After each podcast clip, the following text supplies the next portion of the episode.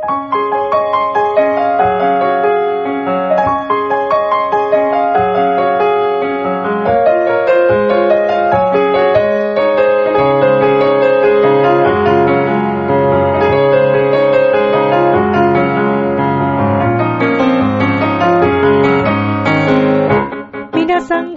んは、ミッチェルです。いかがお過ごしでしょうか？本日は12月の10日木曜日となります。えー、12月、もうね、どこもクリスマスの雰囲気で一色ですよ。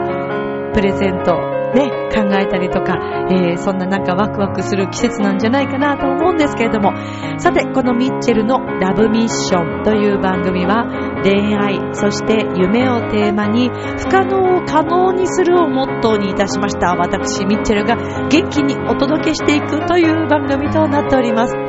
えー、改めましてですね、えー、前回から、えー、今月から復帰をいたしまして、皆様からの温かいご声援もいただいておりまして、本当に嬉しく思っております。ありがとうございます。さて、えーこのところのミッチェルはと申しますと、来週のコンサートに向けた、まあ、リハーサルだったりとか、えー先週はですね、島根県、そして沖縄と、えー仕事も兼ねてですね、えーちょっと旅行に行ってまいりましたので、ちょっとそんなお話もしていければなと思います。まあ、このところ本当にいろいろなところ、いろいろな都道府県に、あの、都道府県とも言わないかな、出没しているミッチェルでございますが、今日も元気に行きたいと思います。この番組は、ちょあへよ .com のご協力のもと配信されています。さあでは、今週も始まります。クリスマスももうすぐだね。ラブミッション、ウェルカム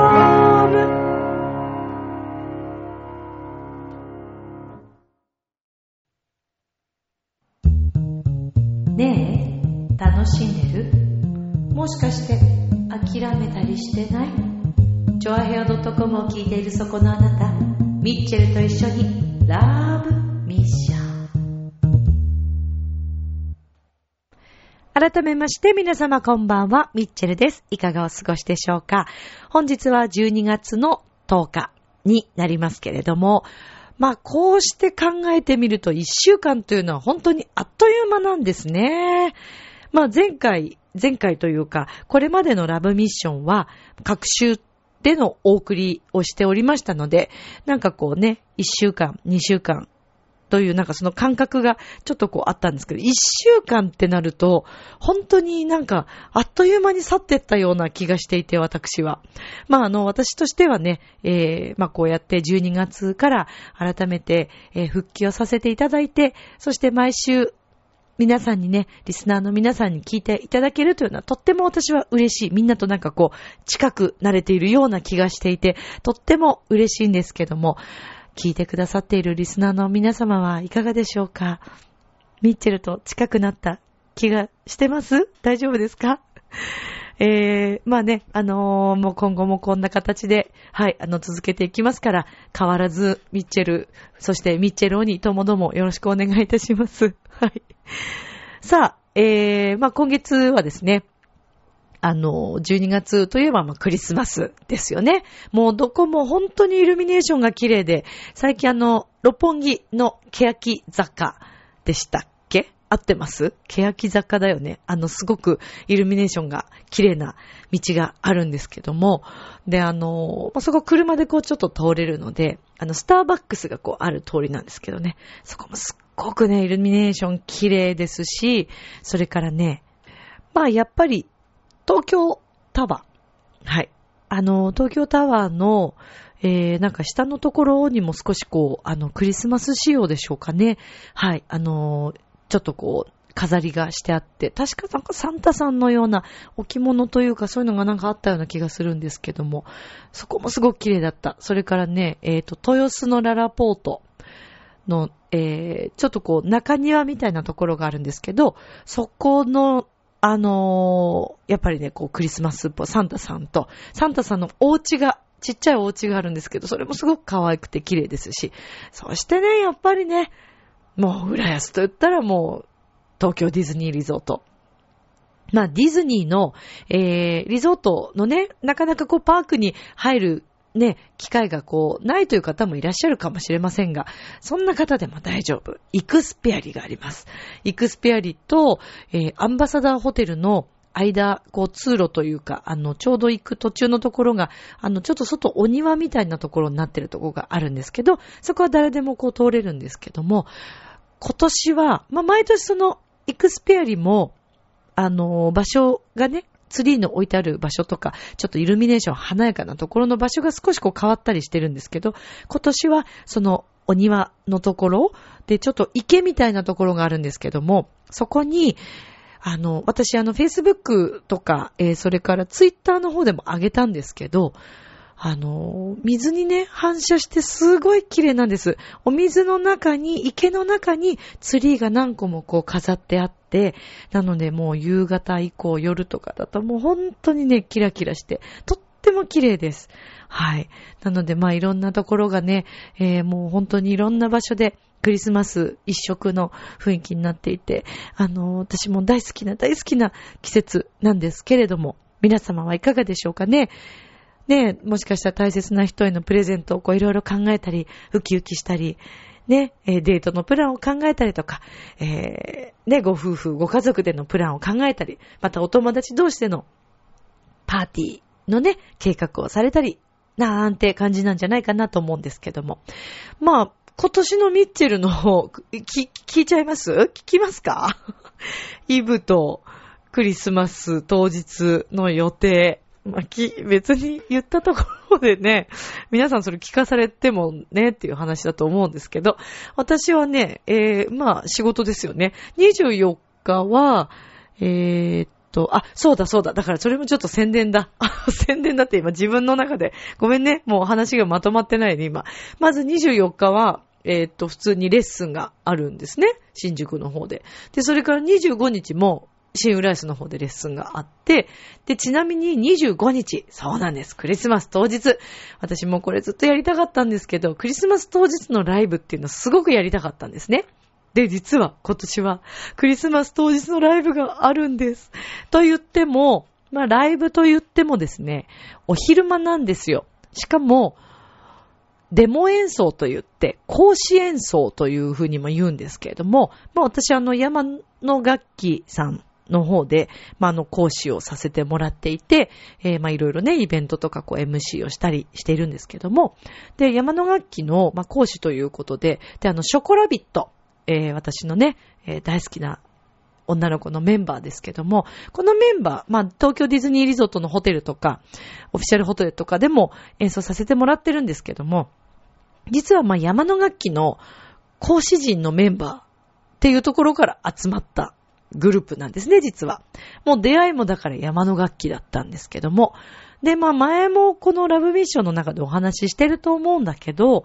ショコラビットのメンバーっていうのは、もともと山の楽器のこういうあの講師の、えー、コンサートみたいなライブが一回あったんですけど、その時に招集された女子だけ、女性メンバーだけの、えー、演奏ライブっていう感じで呼んでもらったんですね。その時はね、6人いたかな。で、えー、もうそれが最初で最後って感じでライブを山の楽器のね、新宿店の方で、えー、ライブをしたんですね。で、その時は 最初の名前、だから、ショコラビットじゃなかったわけですよ。で、しかもその、えー、ライブっていうのがディズニーの曲を演奏してくださいっていうライブだったんですね。で、えー、私はもちろんもうディズニー大好きっていうのは、お店の、あのー、店長さんとかスタッフにもお話ししていたし、それからサックスのですね、菅原さとみちゃんもディズニーがすごく好きで、で、なんかそういうところから、なんか、なんかこう集、集められたメンバーなんです。まあ、全員が全員ってことではないかったと思うんだけど。で、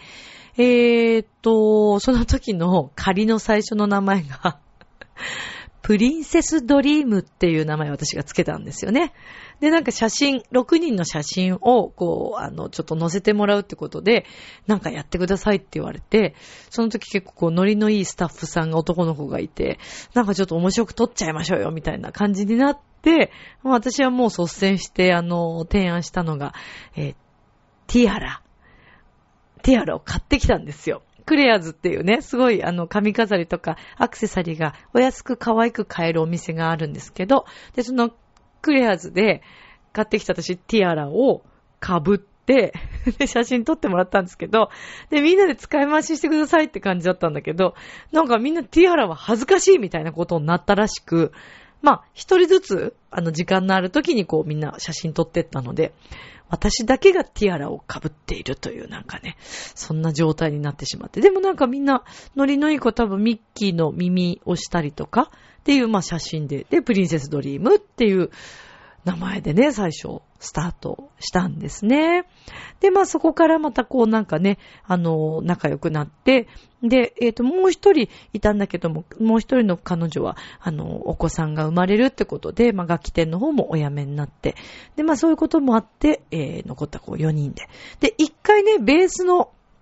あの、女の子にね、こう入ってもらって、彼女もすごく上手だし、できる女なんで、えー、すごく助かってたんですけど、ラブソングアワードっていうね、軽井沢のコンテストに行った時は彼女にも入ってもらってたんですけど、まあ、やっぱりね、他の仕事も忙しいというのもあったりして、で、まあ、今この4人が残ったわけですけども。で、この4人でですね、なんと、このショコラビットの4人でですね、えー、クリスマスの当日に25日12時からなんですけども、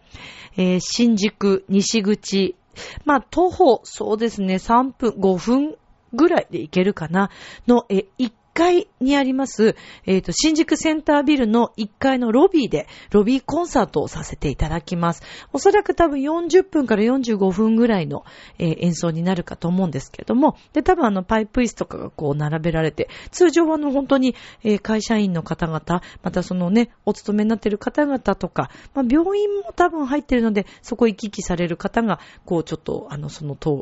ビルのえー、ロビーは通られたりするんですけれども、あの、本当に誰でもそのロビーは入れますので、もしお時間あったら無料なんで、えー、12月25日の12時から新宿センタービル1階のロビーにて、えー、山の楽器山のミュージックスクールの講師陣のデモ演奏ということで、ショコラビットで出させていただきます。はい。なので、ぜひぜひ遊びに来てください。もうあの、この日はクリスマスソングを中心に演奏していく予定でございます。よろしくお願いします。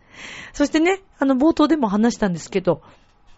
まあもうミッチェルは今月は本当にくあの、コンサート、コンサート月間みたいな感じでですね、えー、来週も3本ぐらいのコンサートがあるんですけど、まあ一件は小学校の方でのね、えー、声楽の4世のアンサンブルということで、えー、とても楽しみにして、なんかね、すごい久しぶりにね、純クラシックっていう歌い手さんたちと今回ちょっとご一緒するんですけど、ちょっとその日はバリトンの方が来れなくて、テノールの方が来てくれて、で、まあ、テノール、まあ、テノール、バリトン、っていうのがま男性ね。で、えー、ソプラノは私の先輩なんで。で、私はアルト枠で今回入るんですけど、で、あとピアノの5人でこう演奏しに行くんですね。私立の小学校に。んでね、あの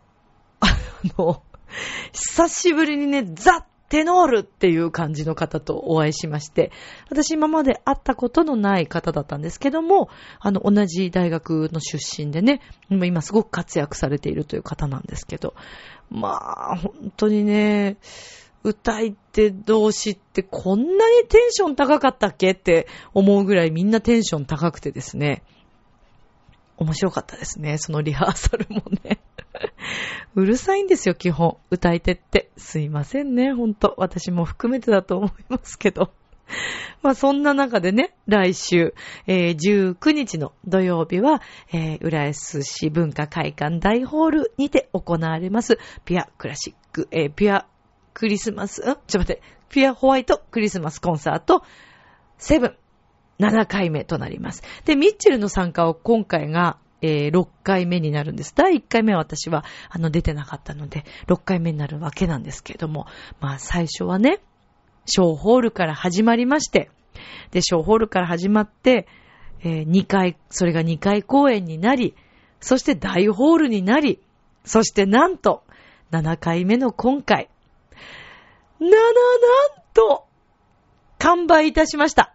ありがとうございます。えー、もう本当に皆様のおかげがあってですね、まあ、本当にピュアホワイトクリスマスコンサート、とっても毎年人気で、まあ、親子向けのね、えー、イベントで0歳のお子さんから来れるということで、まあ、お子様たちが本当に楽しみにしてくれていて、で、やっぱ親御さんもとっても楽しみにしてくれているコンサートなんですけども、まあ、ついに今回これが7回目ということで、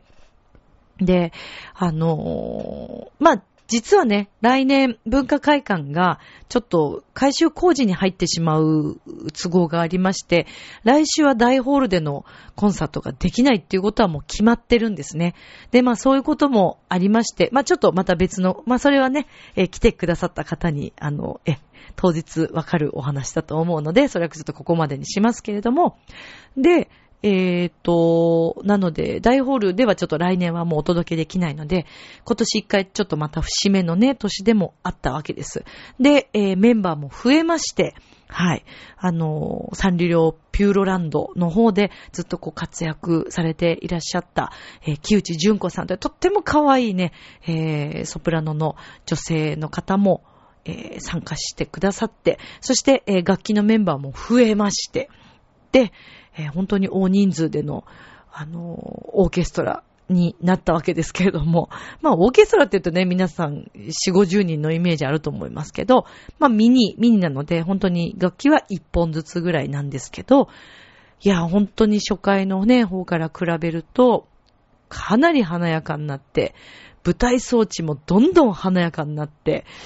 そのうちね、チョアヘオ .com でもあの、パーソナリティの洋一郎くん、我らが洋一郎くん、浦安の人気者洋一郎くん。洋一郎くんをもうね、舞台上で飛ばすしかないんじゃないかっていう 話もふざけてよくしているんですけど、そのぐらい毎回毎回、あの、どんどんどんどん、えー、演出も凝っていくわけですけども。で、この演出というのが、文化会館の、えー、館長でもあります、椎橋さんという方がですね、えー、毎回台本も作ってくれて、全部演出も考えて、えー、舞台装置などもメンバーとか、あのメンバーというかそのスタッフのね、皆さんに作ってくださったり、椎橋さんも今日も絵描いてましたけど、すごいんです、マルチで。でも本当何でもできちゃう人なんで、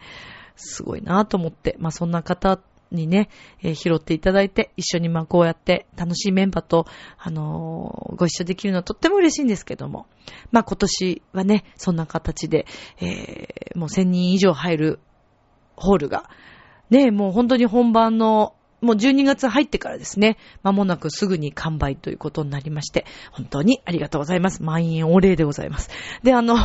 当日券はですね、残念ながらちょっと今回はもうあの、ないということで、えー、キャンセル待ちもなしということなので、えー、ご購入できた方はラッキーでございます。はい。なので、あの、私たちも、えー、精一杯楽しみながら、皆さんに楽しんでいただけるように、えー、頑張っていきたいと思いますので、よろしくお願いいたします。まあ本当にちょっと親子向けなので、ちょっと子供っぽく感じるところもあるかもしれませんけども、大人の方も絶対楽しんでいただけるコンサートだと思っています。はい。よろしくお願いいたします。そしてその次の日、20日の日がですね、えー、私、葛飾吹奏楽団、通称活水の皆さん、はい、と、クリスマスコンサートとなります。今年なんかミッチェル嬉しいよね。土日コンサートさせていただいて、2日間続けてってなんかちょっと、なんか芸能人っぽくない？みたいな？とか言ってみたりして いや、今月はね、その本当にあの、前半1週目で、えー、島根県の方にもちょっと、えー、所要のお仕事がありまして、ちょっと行って、で、まあ、あの、本当にお仕事は数時間で終わるものだったものですから、で、その後は、えー、もう本当に一人だったんで、えー、ちょっと旅館の方もですね、あの、久しぶりに一人旅っていう形で、もうちょっとね、あの、生態を癒してこようと思って、喉の方をね、それであの、詐欺の湯さんというね、えー、それは、えっ、と、安木っていうのかな。あの、足立美術館とかがある近くなんですけども、まあそちらの、えっ、ー、と、詐欺の輸送さんかな。はい、というとこでもお世話になって。なんか、え、こんな、こんな広いお部屋に一人で泊まっていいんですかっていうぐらいすごい広いお部屋だったんですけど、まあ、近々ちょっと Facebook、Twitter の方にも、えー、浴衣の写真がね、え、あの、あるんで、ちょっと。見、見たいと思ってくれると嬉しいんですけど、ちょっとそれもアップしようかなと。で、そこでね、いただいたお食事もすごく美味しかったんですけど、豪華だよね。久しぶりにお部屋でのこうお食事。いや、もうあんな幸せなことってないね。っていうぐらい幸せでした。でね、えっ、ー、と、出雲神社っていうのかな。ジンジャーエールなんですけど、美味しかったんですよ。なんかね、出雲、向こうのなんか生姜を使っている、あの、ジンジャーエールなんですけど、もう向こうでしか売ってなくって、まあ、空港でも、出雲空港でも売ってましたけど、すごく美味しかったですね。はい。で、まあ、それも飲みつつ、で、まあ、次の、あの、レンタカーをしたので、で、あの、私ちょっと神社巡りをしたくて、まあ、あの、出雲大社さんを含め、えー、何箇所かちょっとこう神社を回ったりして、えー、とっても、あの、幸せなひとときを、はい、過ごさせていただきました。いやーもうなんか本当にいろんな出会いがありましてね、ちょっと一言二言とかでもあるんですけども、まあそのね、えっと、島根県にある、出雲大社に割と近いところですね、にあるんですけども、えっ、と、須佐神社さんというね、神社があるんですね。で、まあそちらの方にも行きたくて行ったんですけど、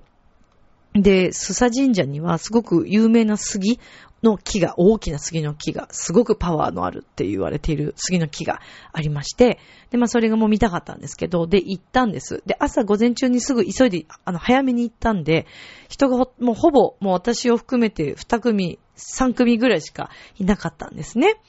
で、その一人のおばあちゃまが、まあこうずっと全部何個かこうね、あの場所があって、お参りしてらっしゃるなと思って見てて、で、私杉の木をこうずっと眺めてたんですけど、下から、うわ大きいなと思いながらこう見てて、そしたらそのおばあちゃまがね、こうバーってこういらっしゃって、で、ね、おはようございますなんてこうちょっとお互いに挨拶をしたところ、おばあちゃまがですね、どちらからお見えですかってなんででしょうね。なんか私別にそんな荷物いっぱい持ってったわけでも なんでもないんですけど、なんかよくわからないけど、まあ、声かけてくださったんです、そういうふうに。ちょっと、ね、戸惑ってる感じに見えたんでしょうね。迷ってる感じに見えたのかもしれませんね。そしたらね、あの、いや、東京の方からなんですよ、なんて言ったら、まあ、ようこそね、こっちまで、なんて言ってくださって。で、あの、このね、あの、杉の木は、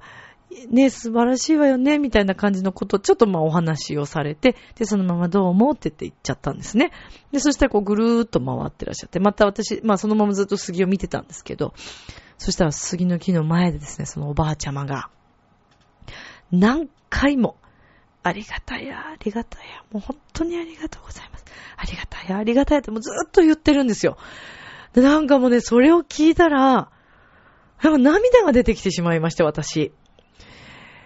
いや、その、自然のね、えー、まあ、木、それから、もう本当に、まあ、その木がね、パワーをくださっているということも含めてということなんですけども、やっぱりね、人というのは自然に生かされてるんだよなっていうことも、改めてなんかこう、感じた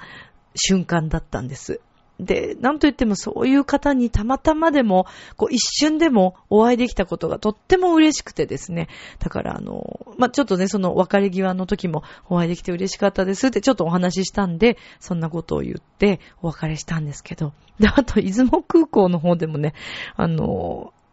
パイロット体験できますみたいな、あの、まあ、ほんとゲームセンターにあるような、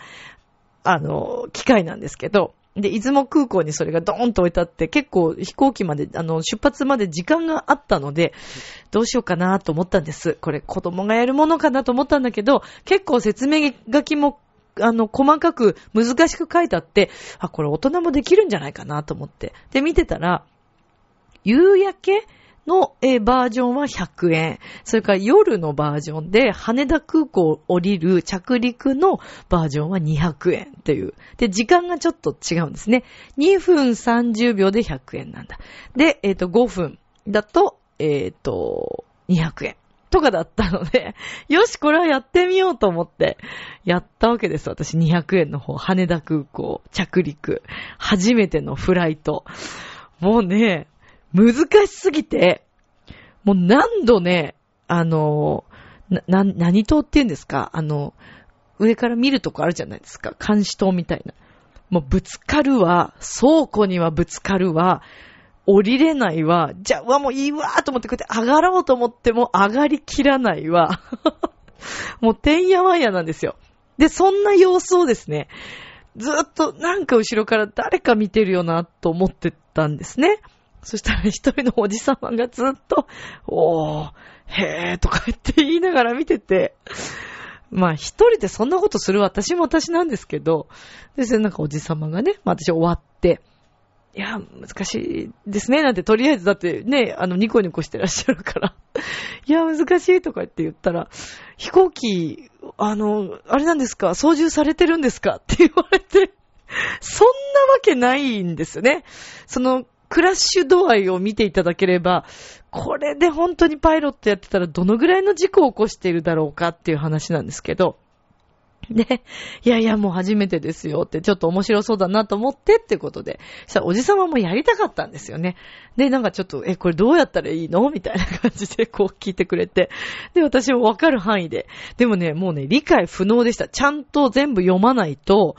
もうどれを操縦して、どれをこう、ボタン、ボタンを押して、足もなんか使うんですけど、全然わかんなくて、ちょっともう一回チャレンジしたかったんですけどね。まあ、あんまりずっとやってるのもね、なんかなぁと思ったんで、ちょっとまあ、それ、そこでやめといたんですけど。まあ、そういうのも含めて、本当にいろんな方、あそうそれこそ、詐欺の優さんのおかみさんともね、お、あの、お料理朝と夜とこう持ってきてくださって、その時にもこういろいろお話ししたり、すごい楽しかったんですけど。なのでそんないろんな出会いがありつつ、で、次の日は沖縄の方で、えー、高校の公園に行ってきたんですけどね、裏がもう一面全部サトウキビ畑っていうね、すごい、あの、ちょっとこう、丘のところにあったんですけども、うん。えー、男の子ばっかりの学校でね、えー、全体の二人しか女の子がいないっていう学校だったんですね。まあ、そこ工業高校さんなので、はい、うん、というのもあるんでしょうけども。で、やっぱりね、男の子ばっかり。それから、皆さんね、やっぱりね、シャイなんですね。沖縄のね、みんなとってもシャイな男の子たち。で、工業高校なので、ちょっとまたこう、音楽、ね、クラシックとかっていうのはまた少し、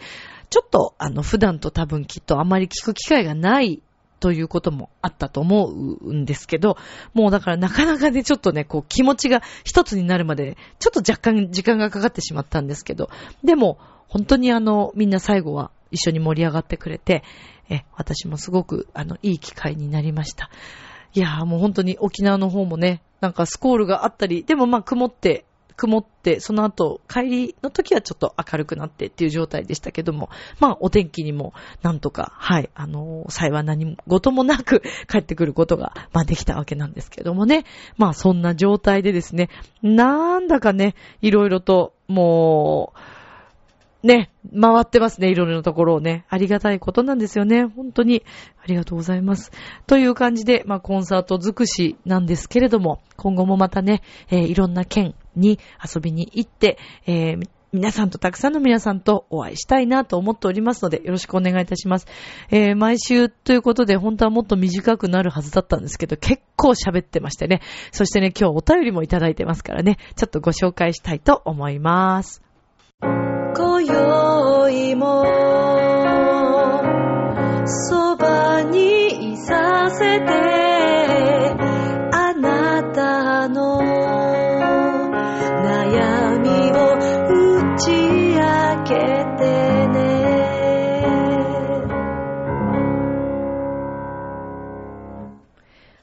ということでえー、とってもとってもお久しぶりになってしまいましたけども、えー、お便りの方もですね、えー、ありがたく頂戴しております。では、え読ませていただきたいと思います。実はあの前回の、えラブミッションの、えと収録の時間にですね、あの私が早めにちょっと撮ってしまったので、で、その時に、あの、ありがたく、もう最初にいただいてた、あの、紹介ができなかったので、ちょっと今日紹介させていただきたいと思います。もうね、ラブミッションの中ではお馴染みです。むつきげんやさん。お久しぶりです。ありがとうございます。まあ、Facebook ではね、あの、よく投稿をいろいろね、お互いこう、メッセージをさせてもらってるんですけども。では、読ませていただきます。ミッチェルさん、お帰りなさい。ありがとうございます。これ、復帰初回放送に間に合うのかな？ごめんね、むつきさん。間に合う前提で書かせていただきますね。とにかく無事に戻ってきていただけて本当に嬉しいです。お休みの間にどんどん素敵になられたミッチェルさん。とっても良い充電期間だったんでしょうね。これからもなるべく毎回お便り出せるように頑張ります。ミッチェルさんも無理せずにマイペースで番組続けてくださいね。というむつきさんからのお便りです。ありがとうございます。もうね、本当にあの、ラブミッションでは、えー、むつきさんからのお便り、えー、もうたくさんこういただきまして、えー、もうとにかくラブミッション初回の方でもですね、なかなかお便りが来ないと、えー、悩んでいた 私もいたんですけれども、もちろんね、えー、時々相談してくださったりとか、あの、本当に自分の恋愛の相談をしてくださった、えー、リスナーさんもいらっしゃったりして、私もとっても嬉しかったんですけど、みんな今どうしてるかなーなんて思ったりね、あの、時々こうするわけですけれども、で、まあ一時ね、ちょっとお便り来ないなーと思っていたところ、えー、むつきさんに助けられましてね、本当ににあの、こうやってお便りを、えー、一度ね、お休みしたにもかかわらず、また復帰してお便りいただけるのとっても嬉しく思います。むつきさんはね、あの、ちなみに、えー、お住まいが愛知県になるわけですよね。いつかね、愛知県の方でもね、演奏ができたらいいなと本当に思っておりますよ、むつきさん。これからもよろしくお願いします。ありがとうございます。むつきさんも体調気をつけてね。えー、それでは続いていきますね。すごくお久しぶり。紫の大賀さん、ありがとうございます。東京都。えー、みちるさんお帰りなさい。前回、復帰1回目でお話しされていたように、当たり前と思っていたことについてですが、私もすごい奇跡のおかげで成り立っていると思っています。そして、当たり前を当たり前として維持することには、すごいパワーが必要だということも。だから、帰ってきてくれたことに感謝しつつ、あんま無理しないでと心配しつつ、かっこ笑い。お帰りなさい。ありがとう。という大賀さんからのメッセージ。もうありがとう。もう本当に嬉しいですね。いやー、大賀さんもね、かなりだいぶちょっと私も、あの、ご無沙汰してしまっているんですけれども。そっか、大賀さんも何か思い当たることがあったんでしょうかね。でも本当にそうなんですよね。当たり前のことって維持するの、本当に意外とね、何気なくしてますけど、それこそね、だってね、今日私、あの、マンションの全体のなんか電気、工事みたいのが入るってことで、朝9時から夕方4時まで電気が使いませんっていう状態だったんですね。で、あの、今日も1時ぐらいまではずっともう午前中早くからリハーサルだったんで、えー、家に私はいなかったんですけど、まあちょっと家族がね、お家を使っていたりしたので、外に出てたみたいなんです。で、帰ってきて、えー、もうそろそろ大丈夫かなと思って入ってきて、やっぱりこう電気が全くつかず、で、普段のね、こう、生活のもう癖で、電気をつけちゃうんだよね。つかないの分かってんのにね。ねえ、不思議ですね、人ってね。そうやってついつい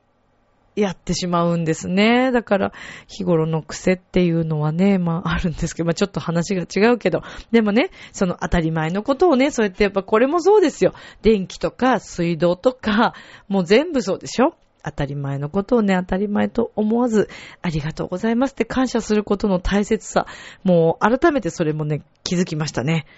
うーん。そして、私ね、こ、これとオーガさんの話ちょっと逸れちゃうかもしれないけど、飛行機もね、すごいね。やっぱり。改めて飛行機考えた人ってすごいなと思って。これも今やもう当たり前のように飛んでますけど、ねえ、最初の頃はもちろんそうじゃなかったわけでしょ？飛行機なんて。誰かがね、やっぱりこう空を飛びたいと思って、それを真剣にいろいろこうね、研究して考えて、そっからこう始まってるわけですから。いやー、すごいなーって思うんですけど、どうでしょうか、皆さん。はい。まあ本当に日頃の様々なね、えー、ことだったり、えー、自分の健康のことだったり、体のこと、それから仕事、えー、また縁があって、えー、お会いしている皆さんもそうですし、うーん、家族もそうだよね。一番近い存在。で、やっぱりこう、家族に対してはどうしても、なんか、ね、甘えてしまっていろんなことを言っちゃうこともあると思うんですけども、でもやっぱりね、両親、おじいちゃんおばあちゃん、またひいおじいちゃん、ひいおばあちゃんとか、代々代々どんどん考えていって、先祖がいるから、何々家何々家があるから、今自分がいるんだなとか。で、その根源とかルーツはどっから来てるんだろうかとか、え住ませてもらってる土地もありがたいし、ね、えー、出会っている皆さん、助けてくださっている皆さん、まあ人間はやっぱり一人じゃ生きていけないってことですよね。うん、だから、うん、特に、まあその、どんどんどんどんこう、追っていくと、やっぱり自然界の皆様といいますか、ね、雨が降ったり、太陽がこう日を当ててくれたり、そういうことに関しても、